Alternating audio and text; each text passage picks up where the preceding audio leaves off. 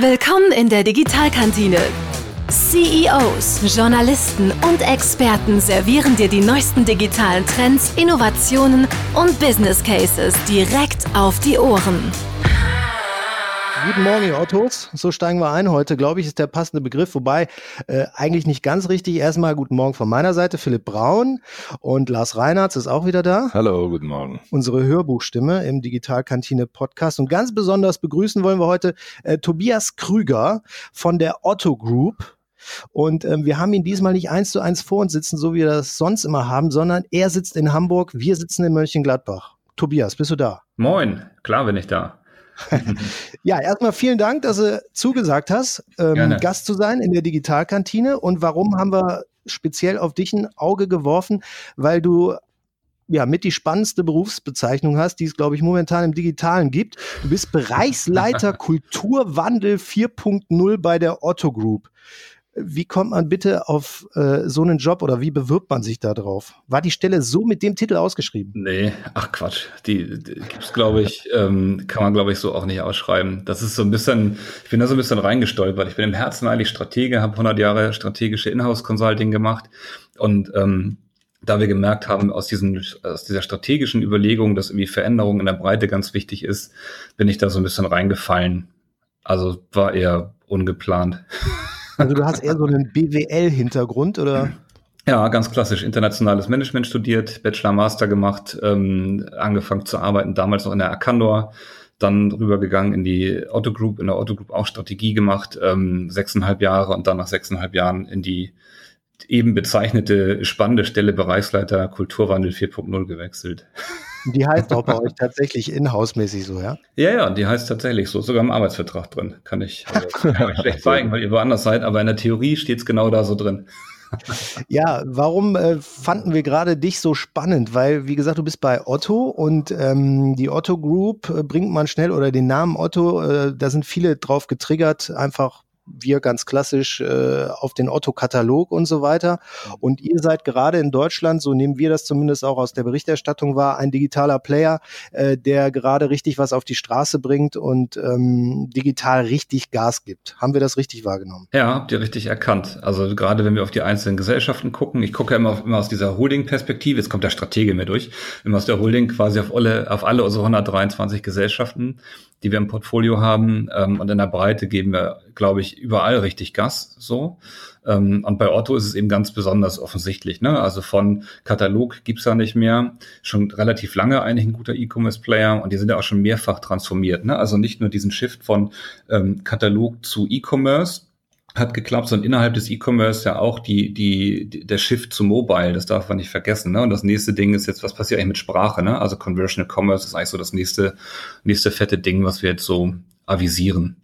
Darfst du da schon was drüber erzählen? Das klingt ja schon ganz interessant. Ja, ihr könnt das alle ausprobieren. Ihr könnt euren Google Home anschmeißen und sagen, sprich mit Otto und dann redet er mit euch. Könnt ihr schon Okay, habt ihr so eine Voice-Applikation dafür gemacht schon? Ja, genau. Also das sind jetzt so die ersten, ersten Gehversuche, ne, um zu gucken, was da funktioniert. Aber das ist, guck mal, für uns doch völlig klar, wenn wir nicht das also das schaffen, ne, immer da zu sein, wo unser Kunde nachher ist, da sind wir halt tot, ne? Also in der Sekunde, wo ihr halt in euer Telefon sprecht und sagt so, ey, schick mir eine blaue Hose und die kommt nicht von uns, dann sind wir halt tot. Deswegen ist es für hm. uns relativ existenziell sozusagen, äh, immer genau das zu können, was der Markt gerade kann. Und deswegen ist natürlich Conversion Commerce und diese ganzen AI-Themen ähm, für uns ein Riesenthema auf der einen Seite. Das andere sind die ganzen ähm, Virtual Reality und Augmented Reality Themen. Ne? Aber bis man da ist, dass man das sagt, äh, wir müssen da schon sein, also vor euch schon da sein. Ähm, das hat, war bei euch wahrscheinlich auch kein Ding, was von heute auf morgen passiert ist, sondern wie gesagt, da braucht es dann auch solche Stellen wie dich, Bereichsleiter Kulturwandel, dass sich im Unternehmen komplett die Denke ändert. Ähm, kannst du dich da noch an die Anfänge erinnern oder ab wann bist du da eingestiegen? Ja, kann ich. Also ich habe das Thema tatsächlich mit vielen anderen, aber eben ich auch ähm, mitgeboren. Und wir haben ähm, das tatsächlich ähm, ja stark thematisiert 2015, als wir das erste Mal auf der Ebene der Auto Group tatsächlich einen ganz großen Verlust gemacht haben. Also im knappe 200 Millionen Masse gemacht. Und da war ich noch in der Strategie. Und wenn man so Stratege ist und der Vorstand kommt und sagt, sag mal, wieso haben wir denn so viel Geld verloren und was können wir tun, dass wir nicht mehr so viel Geld ver verlieren, dann setzt man sich erstmal hin und macht so eine strategische Analyse und das ist auch das, was wir gemacht haben. Ne? Haben uns also das angeguckt, wofür die, äh, wo entstehen eigentlich die Verluste und was müssen wir jetzt tun, damit das nicht mehr passiert. Wir haben nur relativ schnell gemerkt, dass eigentlich das Kernproblem hinter den, hinter diesen Kopfsachen ein ganz anderes ist, nämlich das Herz. Also die Fakten sind ja relativ offensichtlich. Da kannst du sagen, uns ist irgendwie hier eine Bude abgeraucht, da war irgendwie doof, so. Das hilft dir noch nicht weil wir eigentlich uns die Frage gestellt haben, was müssen wir tun, um das Potenzial dieser Gruppe denn zu heben? Weil eigentlich ist die Otto Group relativ gut als Ökosystem schon aufgestellt. Ne? Wir haben entlang der gesamten Wertschöpfungskette ähm, Dienstleistungen, die sich so um die ganze Logistik drehen. Wir haben Handelsdienstleistungen und wir haben eben auch ähm, Finanzdienstleistungen und haben eigentlich ganz viel von dem, was heute so ein Amazon und Alibaba nachbaut. Wir haben uns halt mhm. gefragt, woran liegt das denn, dass die das im Zweifel besser ähm, also besser in Kunden-USP sozusagen umwandeln, als wir das können und sind dann schnell dahin gekommen, dass wir gemerkt haben, ja, eigentlich geht es darum, ähm, wie wir hier miteinander umgehen, äh, was sind unsere Werte, unsere Verhaltensweisen, wie sind wir in dem Unternehmen sozialisiert und haben gedacht, da müssen wir halt hin. Damit ist Kulturwandel aber auch, und das ist, glaube ich, das, ähm, warum wir überhaupt da stehen, wo wir stehen, im Kern eine strategische Initiative, um die Existenz der Gruppe zu sichern. Das heißt, wir machen das hier nicht, um uns irgendwie wohler zu fühlen oder irgendwie, keine Ahnung, Einhörner reiten, Bäume umarmen, Obstschalen, so. Das, das ist, das gefällt mir schon mal. Ja, das ist nicht ernsthaft, sondern wir gucken immer, wo schaffe ich einen konkreten Mehrwert, im Zweifel auch auf so einer ähm, äh, Gewinn- und Verlustrechnung so. Ne? Und dann ist, ist der eigentlich der viel geilere Nebeneffekt und das ist das Beste, ich nenne es mal ein bisschen despektierlich, das beste Abfallprodukt, das bei uns produziert wird, ist halt, dass die Leute mehr Bock haben auf ihren Job. Das ist aber nicht der Kern. Der Kern ist, wie können wir das Potenzial der Gruppe heben, um Herausforderungen der Digitalisierung gerecht zu werden. Mhm. Ich habe eine Frage noch, ähm, weil du erwähntest eben auch AI, das ist bei uns auch ein ganz, ganz wichtiges Thema. Mhm. Ähm, gerade Alibaba und Amazon sind ja wahnsinnig datengetriebene Unternehmen. Ja. Ähm, das ist ja eigentlich äh, ähm, einer der größten äh, Wandel, die man vollziehen muss, wenn man jetzt äh, dahin kommen will, dass man mit den, sag ich mal, sehr systemischen Playern mithalten will. Mhm. Wie geht ihr denn damit um? Weil da haben ja auch viele Leute Angst um ihren Job und sagen, ich werde wegrationalisiert und und und. Ich meine, kann ja auch passieren, ist jetzt gar nicht so unrealistisch. Aber wie äh, kommuniziert ihr sowas denn intern und geht damit um? Ja, eigentlich genauso wie du sagst, dass man sagt, das ist ja unabdingbar. Ne? Also wir haben ja gar keine Chance, überhaupt noch eine, eine Relevanz zu haben für den Markt, für den Kunden, wenn wir nicht in der Lage sind, ähm, nach den gleichen Spielregeln zu spielen. Ne? Mhm. So, und ähm, ich glaube, die Otto Group ist ja an sich bekannt als sehr ähm, ja, arbeitnehmerfreundliches Unternehmen. Also hier gibt es jetzt kein großes Hire and Fire und irgendwie, wir sind, spielen auch sonst auf Deutsch gesagt nicht Arschloch hoch irgendwie. Also das, ähm, das, das läuft schon alles ganz gut und natürlich ist immer so Veränderung mit Ängsten besetzt so. Und mhm. den muss man vor allem ernst nehmen, ne? So, aber die Alternative ist ja, weiß ich nicht, die Insolvenz. Das ist ja irgendwie noch für alle noch viel blöder.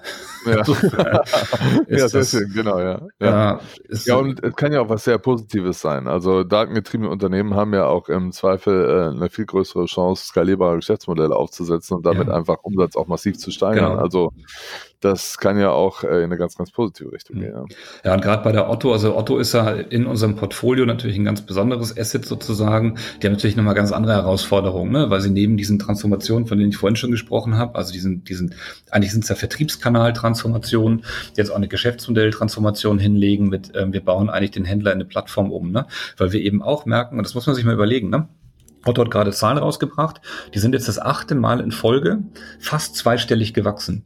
Ne? Also profit, profitabel, acht Jahre hin in Folge und trotzdem und da sind wir ja ganz ehrlich, ne, drohen wir natürlich in der Irrelevanz zu versenken, äh, zu versinken, wenn so ein Amazon halt irgendwie mit Faktor drei, vier, fünf mehr wächst als wir.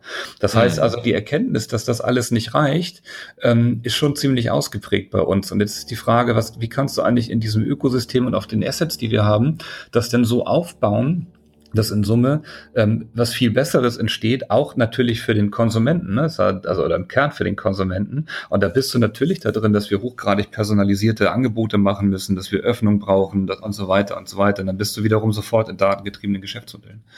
Was mich interessiert beim, beim Punkt Kulturwandel dann auch, wenn man den so umsetzt, wie ihr das macht, auch in der Praxis, ähm, Inwiefern geht ihr dafür auch raus und guckt euch andere Sachen an oder macht die berühmte Silicon Valley äh, Reise, um euch andere Startups anzugucken? Inwiefern habt ihr euch geöffnet, also seid mhm. rausgegangen, mhm. habt euch andere Geschäftsmodelle vielleicht auch in China und sonst wo angeguckt, um das auf euer Unternehmen zu übertragen? Weil so ein Schritt Kulturwandel, der passiert ja nicht dadurch, dass man Erkenntnis hat, in einem Meetingraum sitzt und sagt, so jetzt machen wir mal. Wie, wie war da bei euch der Prozess? Wir unterscheiden ganz stark unterschiedliche Layer sozusagen, würde ich das nennen, ähm, die die Digitalisierung Digitalisierung so an Herausforderungen ähm, an uns bringt und die wir überwinden müssen. Ne? Und das, was du beschreibst, ist ja alles strategisch. Ne? Also zu sagen, was gibt's für Geschäftsmodelle, Öffnung und so weiter und so weiter. Und ey, ganz ehrlich, das machen wir seit 20, weiß ich nicht, 6, 7, 8, 9, 10, 11. Also da kannst du überall große Haken hintermachen. Das Ding ist aber, dass daran sich nicht Kulturwandel entscheidet. Ne? Und, das auch, und wir sprechen mittlerweile mit knapp 150 Unternehmen, die nicht Teil der Otto Group sind, zu Veränderungen. Ne? Und viele dieser Unternehmen fragen sich eigentlich genau diese, diese strategischen Fragestellungen. Ne? Also was muss ich eigentlich tun, um überhaupt noch eine Relevanz zu haben in dieser Welt auf so einer Geschäftsmodellebene? Das ja. haben wir für uns relativ stark schon einfach beantwortet. Dann haben wir gesagt, okay, das heißt, wir haben also die Strategie irgendwie sortiert, ist nicht exekutiert überall, aber im Kern haben wir die irgendwie ganz gut ähm, mental im Griff, würde ich das mal nennen. Wir haben dann gesagt, jetzt müssen wir also die Dinger umbauen. Ne? Also müssen die Prozesse implementieren, wir müssen IT-Infrastrukturen schaffen und das vergisst man eben häufig auch. Also so, eine, so ein Laden wie unser, der hat halt relativ viel, ich würde es mal technologische Schulden nennen. Ne? Mhm. Das heißt, man hat also sehr, sehr lange in diesen, in diesen Handelsmodellen, und es sind nicht nur wir, sondern es sind in der Breite eigentlich viele Firmen, die, die ein bisschen länger am Markt sind, ähm, Technologie häufig als Kostenfaktor betrachtet. Und das heißt, dass sich also jedes Jahr gefreut, wenn es dir gelungen ist, irgendwie ein halbes Mühe aus der, aus deiner G&V runterzudrehen in den IT-Kosten und dann zu sagen, Mann, jetzt haben wir aber 30.000 Euro gespart. So, dass das so ein Business Enabler ist, ähm, das ist nicht so, also es hat ein bisschen gedauert, bis man das erkannt hat. So, jetzt hast du aber ein altes System, was immer auf, auf Effizienz, Kosten getrimmt war oder optimiert war und soll es auf einmal jetzt hochskalieren damit. Das ist schwierig. Das ist bei uns auch schwierig. Also müssen wir gucken, dass wir an vielen Ecken das nachziehen. Machen wir auch an vielen Stellen echt gigantisch so. Und da geht auch richtig, richtig Kohle rein, ne? Und das Ding ja, du fängst ja quasi von vorne an, Ne? Ja, aber das heißt halt, wir haben also auf dem strategischen Layer, würde ich sagen, Haken hinter. Ne? So Prozesse und IT haben wir erkannt, bauen wir stark um, machen wir auch einen Haken hinter. Das Ding ist, und das ist die Erkenntnis, wo Kulturwandel hergekommen ist, dass das fucking nicht reicht. Also wir können uns noch mal noch zehnmal hinstellen und sagen, keine Ahnung, ähm, Otto soll zur Plattform werden, Heine soll zur Marke werden, investieren da Schweine Geld rein, bauen da tolle Prozesse, bauen da tolle ähm, IT-Infrastrukturen. Solange es dir nicht gelingt, den Mitarbeiter und die Organisation auf der Ebene mitzunehmen, ist es vorbei. Oder ein ganz anderes ja. Beispiel, ne? Facebook, Google, irgendein, irgendeinen, ne? Also irgendeine, lass uns mal Google nehmen. Google, Strategie großer Haken hinter. Ne? Tolle, tolle Prozesse, tolle IT-Infrastruktur. Wenn Google geführt werden würde wie Krupp in 1950, die wären doch tot. Glaubt doch nicht, dass die erfolgreich wären. Also müssen wir uns doch überlegen, an welchen Ecken müssen wir also dieses, dieses, dieses, diesen, dieses Korsett Mitarbeit, was die Mitarbeiter umgibt, ähm, breiter machen, damit wir überhaupt Strategieprozesse und IT-Infrastrukturen verändert kriegen. Und mhm. das ist das, wo wir seit 2015 eben äh, dran arbeiten. Das ist aber doch eine, eine sehr, sehr wichtige Erkenntnis, äh, festzustellen, dass die Mitarbeiter am Ende des Tages doch das Wichtigste sind, was ja ähm, äh, viele anders sehen. Ne? Die sagen, wenn ich die Prozesse optimiere und das alles schön mache und da rein investiere, dann läuft das. Aber ich brauche halt genau so einen Kulturwandel. Und da interessiert es mich, wie man bei 123 Töchtern den äh, Überblick in der Breite behält, um so einen Wandel voranzutreiben. Also das stelle ich mir als Herkulesaufgabe vor. Ja, ist es ja auch, ne? Aber die, also was, wie kann man das machen, indem man genau das lebt, was man eigentlich ähm, glaubt zu brauchen, nämlich neue Qualitäten. Das geht natürlich nicht, dass ich da jetzt irgendwie Hardcore-Controlling-Tools drüber hämmer und mir Berichte schicken lasse und so, sondern wir sagen ja eigentlich was anderes. Wir sagen, komm, ähm, Herausforderung Herausforderung der Digitalisierung kann man eh nur noch meistern, indem man nicht das tut, was man immer getan hat, sondern indem man irgendwie neue Wege geht. Und das bedeutet hier eben für uns auch zu sagen, wir schaffen also nur noch Rahmenbedingungen dafür, dass Veränderung stattfinden kann. Und hm. es gibt einen unverhandelbaren Rahmen, dass sich jeder damit beschäftigen muss. Und wie das gemacht wird, ist dann wiederum ein, ein, ein extrem großen Freiheitsgrad. Schon deswegen, weil es ja über unsere 123 Gesellschaften auch nicht eine Unternehmenskultur gibt, will auch keiner. Aber das heißt, Kultur ist ja so, so kontextbasiert, dass ich mir doch überhaupt nicht anmaßen kann, aus einem Headquarter irgendwie rumzulaufen und zu erzählen, was jetzt hier zu passieren hat. Und das ist ja das, was du aber früher immer gemacht hast. Du hast irgendeine Elite ja. irgendwo hingesperrt. Ja. Ne? Dann hat eine Elite, egal wie die geschnitten waren, ne? es waren meistens irgendwie Vorstand plus X irgendwie und dann waren die richtig, richtig geil drauf und haben nochmal zwei Mitarbeiter eingeladen, ne? Und dann haben die, haben die irgendwie. Zum CEO-Frühstück. Ja, genau. genau. Und dann hast du irgendwie drei Tage Offsite gemacht und am Ende sind da irgendwelche Werte rausgefallen und dann hat man sich vorne hingestellt und gesagt, so, so müssen wir alle sein. Und dann war das der kleinste gemeinsame Nenner, dann musste man respektvoll, offen und vertrauensvoll miteinander arbeiten. Bravo, alle klatschen, gibt irgendwie Fähnchen, Tassen und Mauspads, so. Und am Ende lebt keiner. Nee, ernsthaft. Hast du noch so ein Mauspad? Ich, nee, ich habe sowas natürlich nicht. Wir haben natürlich, ja, ey, wir haben das alles nicht. Also wir haben kein Mauspad, wir haben nicht mal, nicht mal, nur dass ihr das versteht, wir haben nicht mal, es gibt nicht einen einzigen Prozess in der Otto Group, der Kulturwandel heißt. Die Veränderungsprozesse selber heißen alle unterschiedlich. Das ist bei Bon Prima Swim Battles, in der EOS ist Cultural Journey. Ähm, das heißt, wir haben, also, weil das geerdet sein muss in dem, wo du stattfindest. Kulturwandel ist im Endeffekt würde ich sagen, nur der Rahmen, das Gefäß, in dem diese Veränderung stattfinden kann. Mm, Kannst du denn mal ein paar konkrete Beispiele ähm, nennen, wie das bei euch angelaufen ist, ähm, mit welchen Projekten oder mit welcher Art auch vielleicht miteinander umzugehen? Mhm. Ähm, da gibt's ja, glaube ich, auch dieses schöne Beispiel, ähm, wir machen das Sie mal weg und wir duzen uns alle und so weiter, wobei das ja auch mehr so ein Klischee-Thema ist, ne? was man dann schnell hat, so wie die Tischtennisplatte, die man dann ins Büro stellt oder die Playstation. Ja, genau. Also das also siehst du, das ist, das ist eigentlich ganz spannend, weil das tatsächlich eigentlich ziemlich viel zeigt. Ne? Ähm, dieses Du ist in der, in der Außenwirkung relativ verkürzt dargestellt worden. Da wurde immer gesagt, die duzen jetzt nicht, äh, duzen sich jetzt, weil die alle jung und fancy sein wollen. Das ist aber Quatsch. Sondern das Du ist eigentlich entstanden daraus, dass der Vorstand in einem, in einer Vorstandssitzung sich darüber unterhalten hat, was man tun muss, um so das Potenzial von so einer Gruppe zu heben. Und dann war, ging das viel um Team. Die haben also häufig gesagt, wir müssen irgendwie gucken, dass wir so das schaffen, irgendwie als Team zu agieren. Und dann haben die mal nach links geguckt und mal nach rechts geguckt und gesagt, fuck, wir sind aber im Vorstand selber gar kein Team.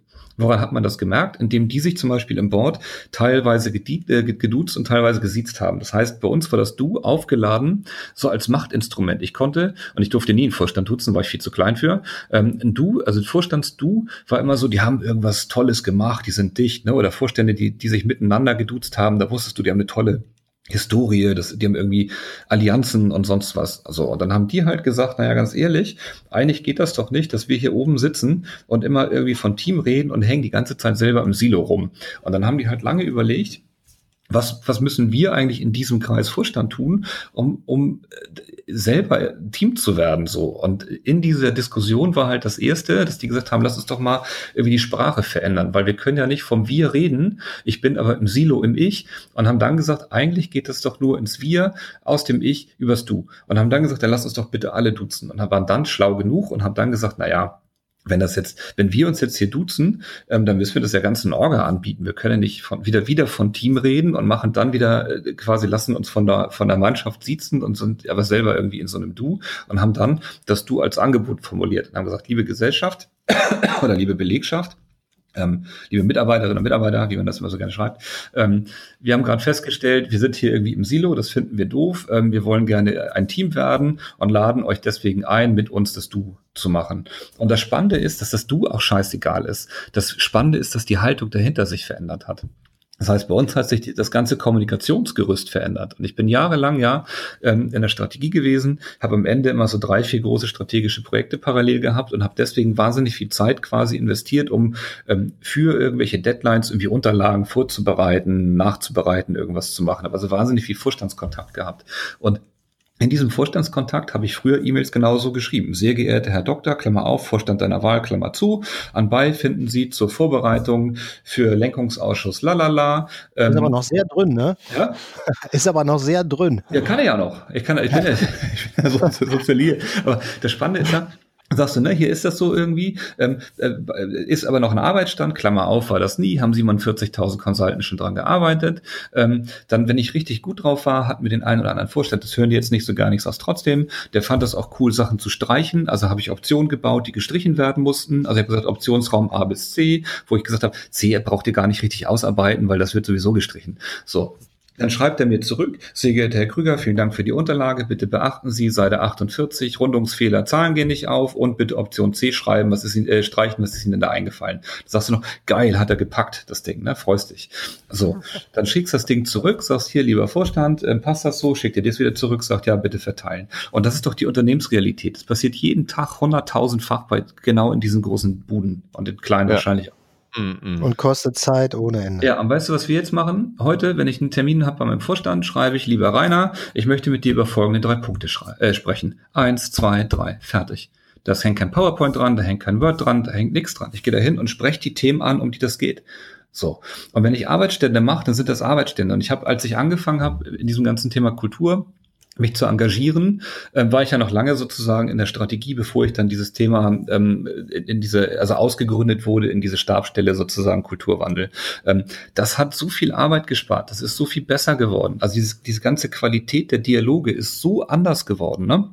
Und das mhm. ist, das ist der Unterschied. Scheiß doch auf das Du. Wir können über Dinge reden, über die wir vorher nicht sprechen konnten. Das ist natürlich ein Riesenchange.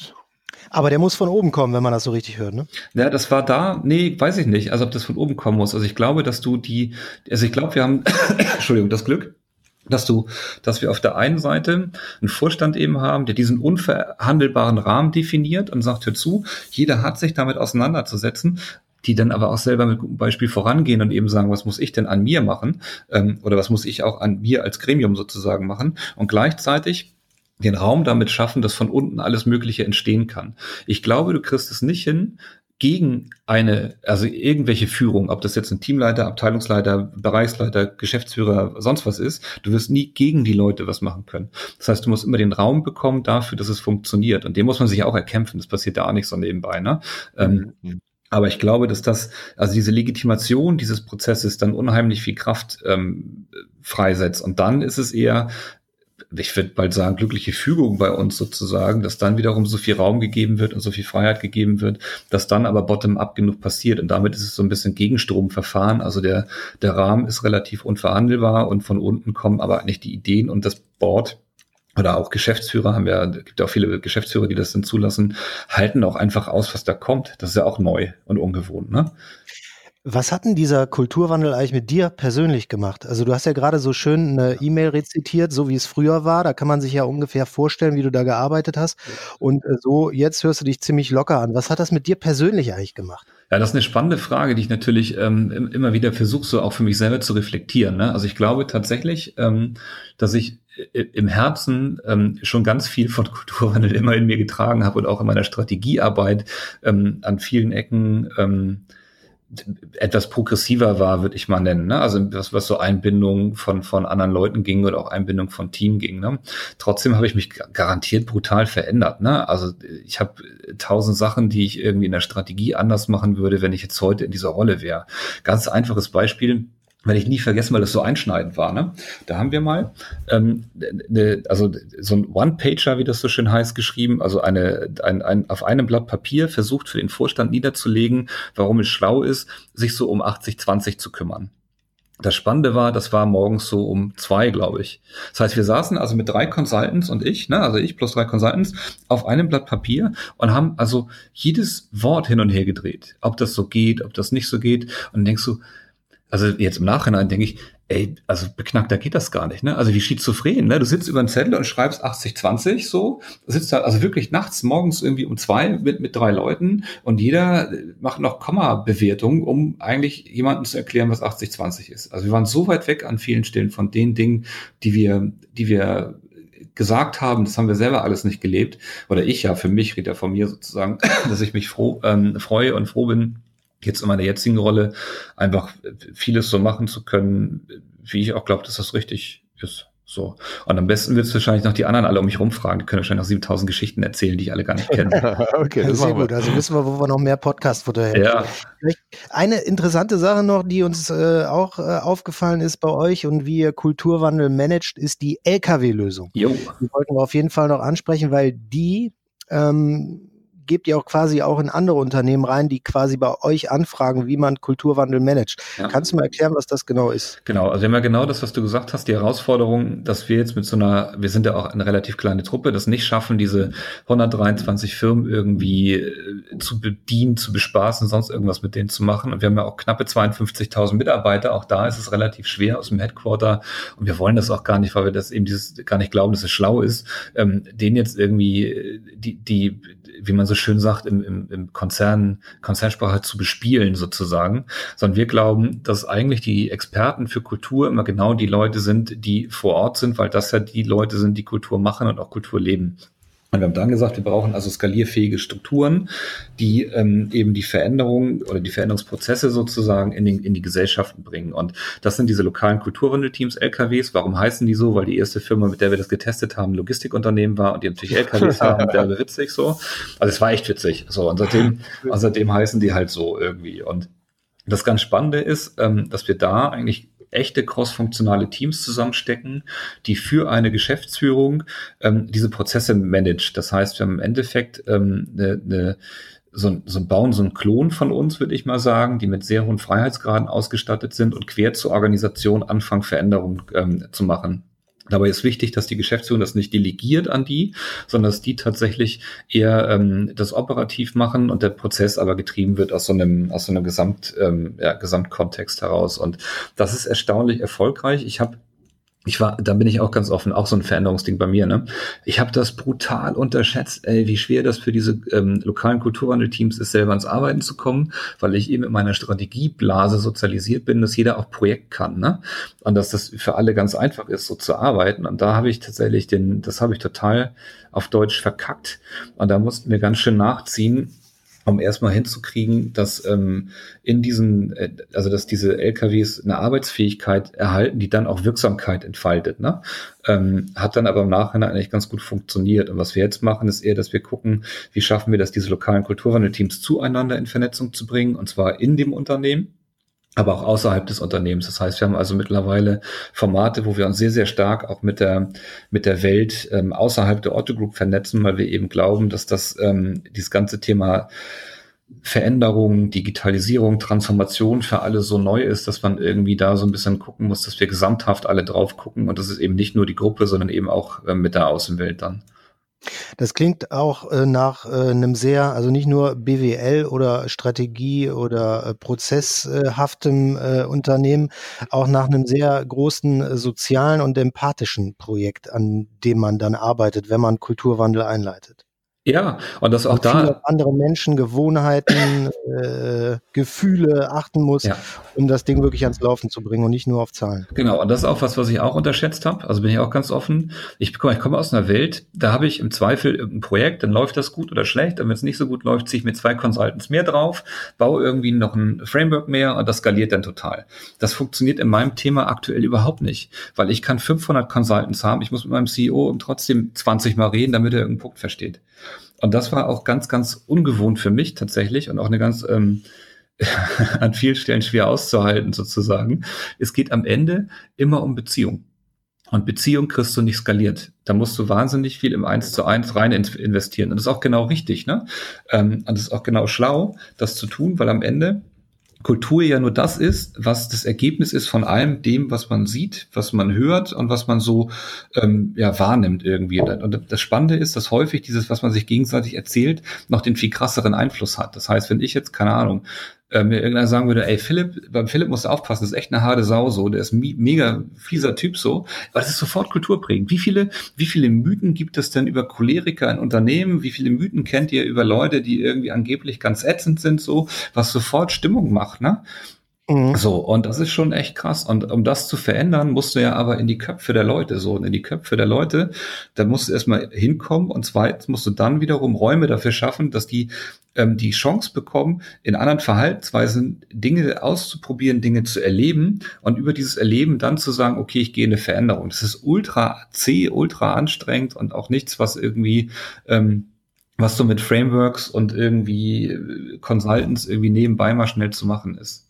Das wäre so meine Frage gewesen, äh, äh, welche Methoden du da äh, angewandt hast. Aber ich höre gerade so ein bisschen raus, dass du eigentlich sehr individuelle Lösungen äh, für die Teams gesucht hast, wahrscheinlich. Ne? Weil du sagtest eben, äh, man, ich bin davon ausgegangen, dass die Leute Projekt können, was ja in ganz vielen Punkten nicht so ist. Also das erlebt man ja immer wieder, dass das eben eine Fähigkeit ist, ein Projekt zur Wirkungsentfaltung zu bringen, mhm. ist äh, ja auch eine komplexe Aufgabe. Und wie hast du die Leute da enabled? So ganz konkret dass die, dass die wirklich ähm, angefangen haben, diesen Kulturwandelprozess wirklich anzuschieben. Ja, und ich glaube, das, managen, ja?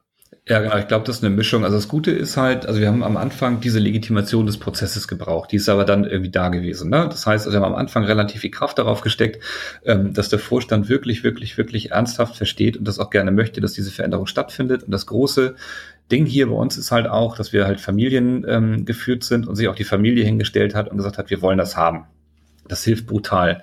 Und wir haben natürlich auch andere, andere, ja, Herausforderungen sozusagen, wenn das so um, um äh, wenn du gelistet bist, dann hast du halt immer irgendwie einen anderen Shareholder, der dich irgendwie voll seiert und sagt, du musst jedes Quartal irgendwas hinschreiben. Und ja, aber ernsthaft, ich führe doch die Dialoge, ich kenne das ja. Das ist natürlich anders, wenn du irgendwie sagst, so, ähm, mein Shareholder will aber irgendwie ein ROI von 15 haben und will immer wissen, viel Rendite entsteht. Das geht bei so einem Projekt nicht. Ich kann dir nicht sagen, wie viel Rendite hier entsteht. Ich sag dir aber, wenn wir das nicht machen, sind wir pleite. So. Aber es ist doch eine Aussage, mit der man arbeitet. Ja, genau. Aber das ist, das ist dann, das ist, das ist einfach, wenn du halt eine Familie hast und einen Vorstand hast, die das auch glauben. Jetzt haben wir irgendwie so eine, so eine, so eine Shareholder-Landschaft, wo irgendwelche Großaktionäre bei dir immer sitzen und sagen, jo, das kann ja sein, aber ich will das trotzdem gerne meine 15% Rendite. Ja, ne? Also genau. anderes Thema. Aber die, also ich sage nur, wir haben halt große, wir haben gute Voraussetzungen auch gehabt dafür. Ne? Dann kommt dazu, dass wir gute Voraussetzungen hatten, weil wir als Unternehmen, komm, wir machen seit 1995 sind wir online. So, wir haben die, diese ganzen Logiken und das ganze Zeug auch als Organisation schon verstanden und gelernt. Wie viele Firmen fangen jetzt erst an und sagen, oh, was könnte denn äh, E-Commerce für mich bedeuten? Das haben wir doch alles nicht mehr. So. Mhm. Und dann ist es so, durch diese Legitimation des Prozesses, und das erlebe ich nicht nur bei uns in der Gruppe, sondern tatsächlich bei vielen, vielen Firmen auch außerhalb der Otto Group, dass immer fünf Prozent die Bock haben egal wo du hingehst, es gibt immer fünf Prozent, die Bock haben, was zu tun, so. Und das sind meistens die, die sehr frustriert sind, weil die das die ganze Zeit aus ihrem Naturell sowieso machen wollen, immer auf die Birne kriegen und gesagt bekommen, ihr dürft das nicht. Das heißt, ja, das heißt aber, das sind genau, ja, ja. das, und dann, und, und wenn du die fünf Prozent schon mal zusammenkriegst, dann hast du erstmal schon mal so ein bisschen Truppe irgendwie, ne? Und ähm, mit denen war es bei uns so, dass, und das ist ja das Gute, ey, mein ganzes Team und ich ja auch, wir haben doch alle überhaupt gar keine Erfahrung da drin. Das heißt, es ist ja niemand, hat sich hingestellt und gesagt, wir sind jetzt hier die Supergurus und können das alles. Und wir haben alle gesagt, wir können überhaupt nichts. Und weil wir es nicht können, müssen wir es gemeinsam lernen. Und aus diesem, wir lernen das jetzt gemeinsam, hat sich, glaube ich, eine, eine Echtheit, eine Authentizität und auch eine, eine ja, so ein, so ein Fehlerkultur-Ding irgendwie entwickelt, dass es völlig okay ist, wenn Sachen nicht klappen. Und dann haben wir uns brutal nach vorne geirrt und immer mit unserem Stock irgendwie im Nebel rumgehämmert und irgendwie haben wir ab und zu mal Glück gehabt und ab und zu mal schlecht, was schlecht. Und vergesst nicht, ne, ey, das, was ihr seht, das sind die kumulierten zehn Prozent von dem, was geklappt hat. Die anderen Sachen waren doch, klappen doch nicht. Sehr schöne Geiles Bilder. Gespräch, ja. Sehr schön. Äh, auf ein Stichwort muss ich noch eingehen. Ja, du hast eben äh, über Räume gesprochen ja. und da äh, interessiert mich persönlich auch noch, ähm, ihr habt ja gerade auch eure Konzernzentrale komplett umgebaut. Ja. Ähm, auf was habt ihr da Wert gelegt? Dass es sehr alt und spießig aussieht. ja, Gott. Nein, aber die, ja, nee, äh, das ist doch, wir haben hier, auch das ist wieder Zufall, ne? Also wir müssen am Campus alle Gebäude sanieren, die hier sind. So.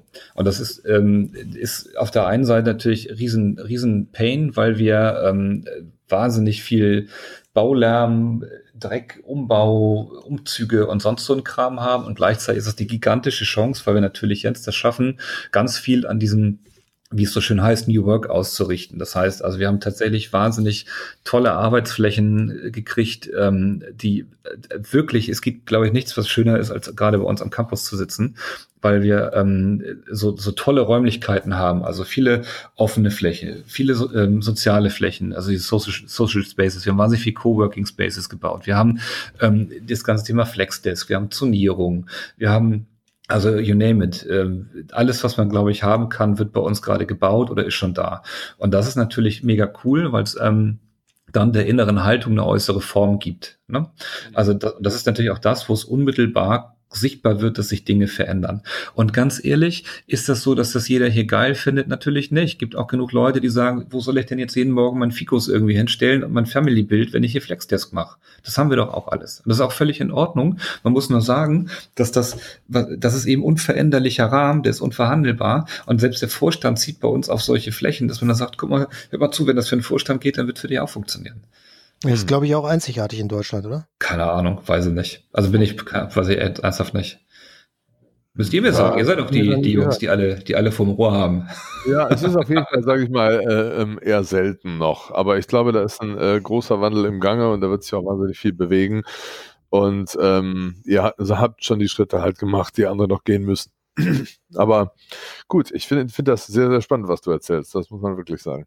Ja, und äh, ich gucke gerade auf die Uhr. Wir haben uns immer so die Marke gesetzt, nicht viel länger als eine halbe Stunde zu erzählen, weil wir den Hörer auch nicht überstrapazieren wollen. Deshalb äh, bin ich sehr dankbar, dass du äh, noch äh, die Bilder aufgemacht hast mit eurem äh, Gebäude, das ihr umgebaut habt und äh, wie ihr das umgebaut habt und würde aussteigen damit, dass du uns gerne mal einladen kannst auf den äh, Otto Campus. Ja, ernsthaft, unbedingt, ohne Quatsch. Also ihr könnt gerne vorbeikommen, guckt euch das an. Es ist ja eh so, ne? Ich habe, ich, auch da jetzt unter uns, ne? Ich habe das ganz oft, ich erzähle das ja auch auf der einen oder anderen Bühne, ist der eine oder andere kommt und sagt so, ey, ganz ehrlich, das ist doch alles Quatsch. Das ist doch jetzt hier so ein bisschen Show, stellst dich auf die Bühne, erzählst ein bisschen witzig so. Und die lade ich alle ein und sage, komm vorbei.